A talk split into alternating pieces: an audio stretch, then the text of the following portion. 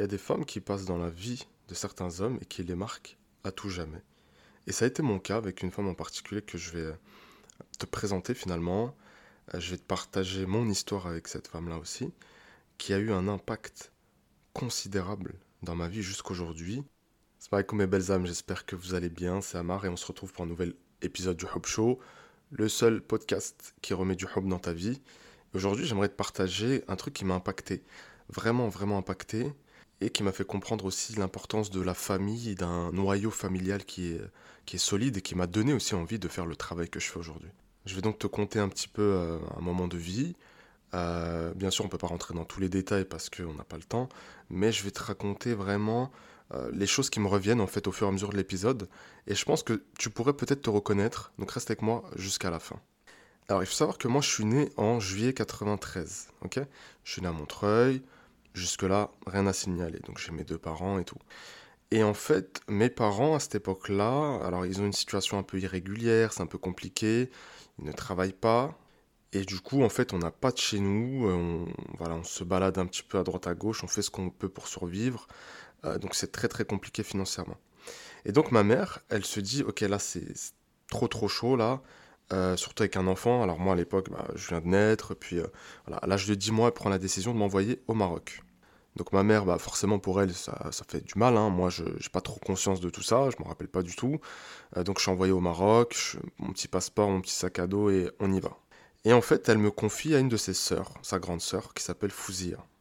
Toutes les Fouzia que j'ai rencontrées dans ma vie, toutes les Fouzia qui étaient autour de moi m'ont apporté beaucoup. C'est aussi le nom de ma grande sœur, qu'Allah lui fasse miséricorde.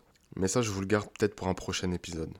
Pour te décrire un petit peu ma tante, c'est une femme, voilà, comme une femme maghrébine hein, qui porte le hijab. Elle a la peau assez claire, elle a un beau sourire, elle a des traits doux. C'est une femme vraiment d'une extrême douceur que j'aime de tout mon cœur et que je n'ai jamais réussi à appeler Khalti, jamais, jamais, je l'ai toujours appelée maman. Euh, ça peut paraître bizarre, mais je, je sais pas, j'y arrive pas en fait, je peux pas l'appeler autrement. J'arrive donc dans cette nouvelle famille. Alors il faut savoir que bah, ils ont déjà des enfants, que j'arrive, euh, je suis le plus petit. Il y a deux garçons, il y a deux filles. Et en fait, j'évolue dans cette fratrie vraiment comme euh, le petit frère en fait. Je suis un petit peu la mascotte parce que je suis un peu bouboule, euh, je suis châtain, je suis blanc de peau, donc voilà, c'est je suis un peu le, centre d'intérêt pendant un long moment en tout cas.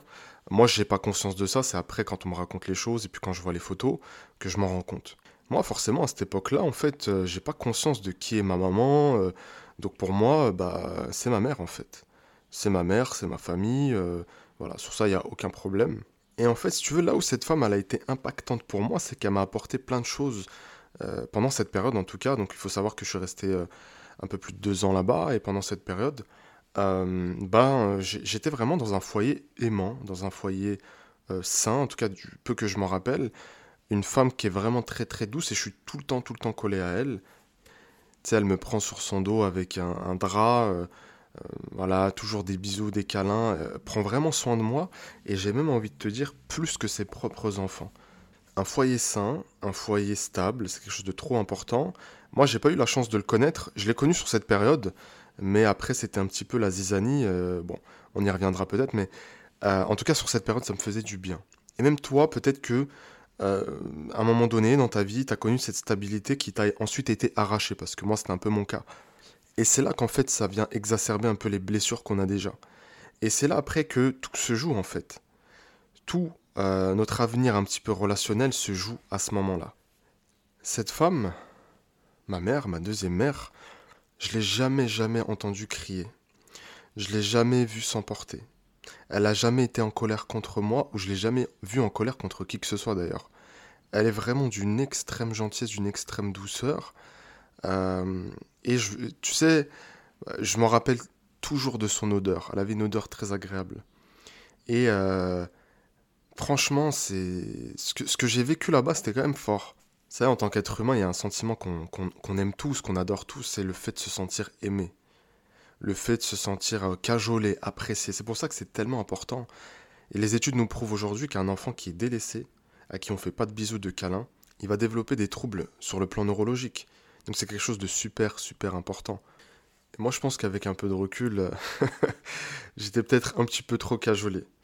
Euh, en tout cas par cette femme. Cette femme qui est incroyable et, vraiment, à travers cet épisode, j'ai envie de lui rendre hommage et rendre hommage à toutes ces, toutes ces fousillas quelque part. Alors peut-être qu'elles portent pas le même prénom, mais qui prennent soin euh, de leurs enfants, peut-être de l'enfant d'un autre, peut-être d'un enfant qu'elles ont adopté, et qui leur donnent vraiment de l'amour. Et c'est ce que les enfants attendent de leur mère surtout. Le père, il est plutôt là pour apporter un cadre, pour faire figure d'autorité aussi. Et bien sûr, l'amour d'un père est important. Mais on va pas se mentir, ne, il ne peut pas valoir celui d'une mère. Et c'est pour ça qu'on peut tous se moquer de ces femmes qui décident de rester chez elles, euh, tu sais, pour euh, s'occuper de leurs enfants, etc. Mais ce qu'elles donnent à leurs enfants, une femme qui est H24 la tête dans le boulot, qui ne voit jamais ses, ses enfants, elle pourra jamais leur donner. Et ça, c'est une réalité. Et moi, le fait que je sois tombé dans une famille traditionnelle, parce que voilà, c'est une famille marocaine traditionnelle, c'est à Casablanca exactement, euh, où bah, la mère, elle s'occupe des enfants, le père, il va travailler, la mère, elle s'occupe de la maison, etc. Alors aujourd'hui, euh, euh, voilà, avec notre vision un peu occidentale, on peut se dire, ah, ça et tout. Mais moi, ça m'a énormément apporté. Moi, sans ça, comment est-ce que j'aurais pu recevoir dans cette nouvelle famille dans laquelle j'arrive Donc, je suis arraché à ma mère, euh, ma mère biologique, ma vraie mère, qu'Allah la préserve. Et j'arrive dans une nouvelle famille. Si ma tante, ma deuxième maman, je pas dire ma tante, mais si elle n'était pas là, je, fais comment, moi? Je n'ai pas de repère, je me retrouve tout seul, tu vois, livré à moi-même. Donc en fait, là où parfois on y voit du mal et on y voit une espèce de, de, dénigrement de la femme, bah moi j'arrive à y voir quand même quelque chose de très puissant. C'est la transmission de l'amour d'une mère à son enfant en fait. C'est le fait qu'elle s'occupe de lui. Bon, évidemment aujourd'hui en France c'est un peu plus compliqué parce qu'on doit travailler, parce que la vie est chère, etc. Mais il y a un juste milieu, je pense, à trouver. Pendant ces deux années, j'étais un petit peu sur un petit nuage, tout allait bien, tout était fabuleux, merveilleux. Euh, voilà, c'était waouh, magnifique, magnifique, magnifique à un moment donné, au bout de ces deux ans, bah moi, la situation de mes parents en France, elle s'arrange un petit peu, euh, et donc je dois retourner en France. Et là, en fait, c'est là que les problèmes surviennent. Pourquoi? Parce que pendant deux ans, je m'habitue à ma deuxième maman. Pendant deux ans, pour moi, c'est elle ma mère. Et en fait, j'arrive et je comprends que c'est pas elle ma mère et que c'est une autre, bah, que je connais plus, hein, forcément. Euh, ça a été très compliqué. Et j'arrive en fait en France et, euh, et là, je vous mens pas, bon, on a beaucoup de problèmes malgré que ça se stabilise un petit peu. Pas d'argent, euh, une situation compliquée, on déménage tout le temps. Voilà. Donc, et c'est là que je connais finalement l'instabilité. Donc au début, on m'arrache à ma mère une première fois, enfin ma mère m'envoie au Maroc. Je reste là-bas deux ans où je suis dans ma petite bulle de bonheur, tout va bien, etc. Et là, en fait, je, connais autre chose. Il faut savoir que bah, moi, mes premiers mots, bah, c'est pas du français aussi. J'arrive à l'école, je sais pas parler euh, français, je parle arabe, euh, c'est très compliqué. Donc je vous passe les détails, mais en gros, j'arrive dans un environnement où euh, tout est à reconstruire, en fait. Sauf que l'enfant, ces premières années-là, elles sont super importantes. Et malheureusement, bah, moi, je me retrouve un peu perdu à chaque fois. Mais je suis pas le premier, je serai certainement pas le dernier. mais c'est une expérience de vie que je voulais quand même partager avec vous. Les années passent, etc. Et je suis amené soit à retourner au Maroc, euh, soit ma deuxième maman, elle, euh, la préserve, elle vient nous rendre visite. Et je me rappelle très très bien de cette fois où euh, bah, nous rend visite en France. Je suis avec ma mère, on est dans une chambre d'hôtel et puis elle nous rend visite. Donc à la fois elle vient voir sa sœur et puis elle vient voir son fils, parce qu'elle m'a jamais considéré comme son neveu. Pour moi c'est ma mère et pour elle je suis son fils. Et elle est là, tout se passe bien. Moi je suis aux anges, elle me prend dans ses bras, etc. À cette, époque-là, je devais avoir peut-être euh, ouais, 8-9 ans, quelque chose comme ça. Et euh, bah, elle doit partir. Et là, ah, je te raconte pas. Là, je fonds en larmes. Et j'étais très très méchant ce jour-là avec ma mère. Euh, parce que ma mère, forcément, elle essaye de me retenir parce qu'il faut qu'elle parte. et je lui dis non, c'est pas toi ma mère, c'est elle ma mère, je veux partir avec ma mère, etc. Et, franchement, avec le recul, là, je me dis, ah, ça n'a pas dû être facile à entendre. Euh, pour ma mère, tu vois. Mais d'un autre côté, moi, c'était difficile aussi de, de la voir encore une fois disparaître. Tu vois, elle est venue rendre visite un petit peu, puis elle doit repartir. C'était quand même quelque chose d'assez difficile. Et puis voilà, euh, après toutes les fois où j'allais au Maroc, j'étais toujours chez elle, avec bah, ceux que je considère comme mes frères et sœurs aussi, euh, toujours collé à elle, et je me sentais très très bien avec elle.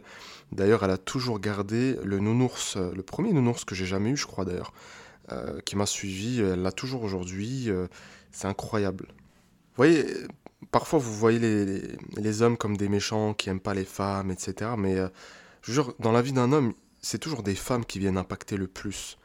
Euh, ça peut être une, épouse, ça peut être une maman, ça peut être une tante, ça peut être une sœur.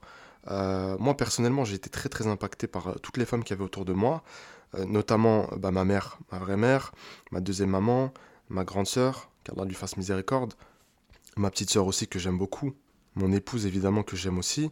Et voilà, cette femme, Fouzia, ma maman, elle, euh, elle m'a apporté beaucoup et franchement, je l'aime à la folie. Euh, je suis pas quelqu'un de très expressif, etc. Avec ma mère, avec mes proches, hein, c'est-à-dire ma mère, ma deuxième maman, euh, avec ma femme, je suis, j'ai pas de souci avec ça. J'ai un peu plus de soucis avec ma petite sœur, mais euh, alhamdoulilah, je l'aime beaucoup aussi. Mais voilà, cette femme, euh, vraiment, elle a eu un impact jusqu'aujourd'hui dans ma vie. Et je pourrai jamais, jamais l'oublier. Et wallahi, qu'Allah la préserve. Parce que je crains le jour où elle sera rappelée. Et wallahi, parfois, tu te dis, j'espère être rappelé avant. Que ça soit elle ou ma propre mère aussi, que j'aime énormément, qui a fait beaucoup, beaucoup de sacrifices pour nous. Euh, malgré des années où j'étais dans l'incompréhension. Parce qu'en fait, si vous voulez, moi, à la suite de ça, bah, j'avais une blessure d'abandon, hein, forcément, parce que euh, je comprenais pas pourquoi tu m'as laissé. Euh, normalement, tu me gardes auprès de toi, etc. Je vous le garde pour euh, un prochain épisode. Mais ça n'a pas été facile tous les jours. Le message que tu dois comprendre à travers ce petit épisode que je te fais, ce petit bout de vie que je te raconte, c'est que il y a des gens qui vont passer dans ta vie et si tu veux, qui vont t'impacter d'une manière incroyable. que tu vas aimer comme comme ta mère, que tu vas aimer comme ton père, que tu vas aimer comme euh, tes frères et sœurs. Tu vois, et ça peut être des gens plus ou moins éloignés de toi et qui vont te marquer à vie. Et ces gens-là, qu'Allah les préserve vraiment, qu'Allah leur fasse miséricorde, parce qu'ils ont un impact incroyable sur nous. La deuxième chose que j'aimerais que tu retiennes, c'est l'importance de la stabilité familiale et l'incidence que ça va avoir, ça va avoir pardon, sur ton avenir. Tu vois, et peut-être que comme moi, peut-être pire que moi, tu n'as pas eu de stabilité, euh, au niveau du cocon familial, pas de stabilité pendant longtemps, pas de stabilité pendant ces phases où tu dois te construire en tant qu'individu, en tant qu'enfant, en tant qu'être humain. Et ça a laissé chez toi des blessures et des séquelles. Je suis la preuve vivante qu'on peut s'en sortir. Les gens que j'accompagne, les femmes que j'accompagne en sont aussi la preuve vivante, avec du travail bien sûr intelligent, avec du temps. Parce que ça prend du temps, moi ça m'a pris du temps aussi de me réconcilier un peu avec mon histoire. Il y a des choses que je ne comprenais pas, il y a des choses qui vont te suivre à vie. Mais le but, c'est de ne pas laisser ces choses te freiner. Ne pas laisser ces choses exacerber certaines émotions chez toi, certains comportements qui sont néfastes pour toi déjà. Mais quoi qu'il arrive, sache qu'il y a toujours une personne qui t'aime sincèrement. Il y a des moments où tu dis personne ne m'aime, il y a toujours une personne qui t'aime.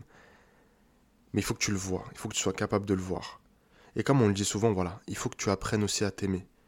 Mais c'est très difficile d'apprendre à s'aimer quand on est persuadé que personne nous aime.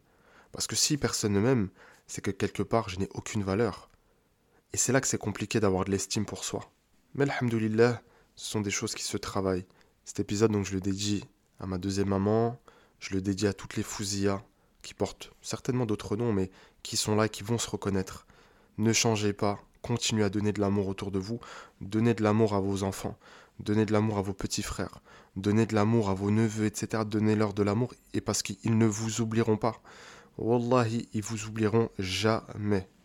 Et surtout, n'oublie pas que tu es extraordinaire. Peut-être ne le sais-tu pas encore.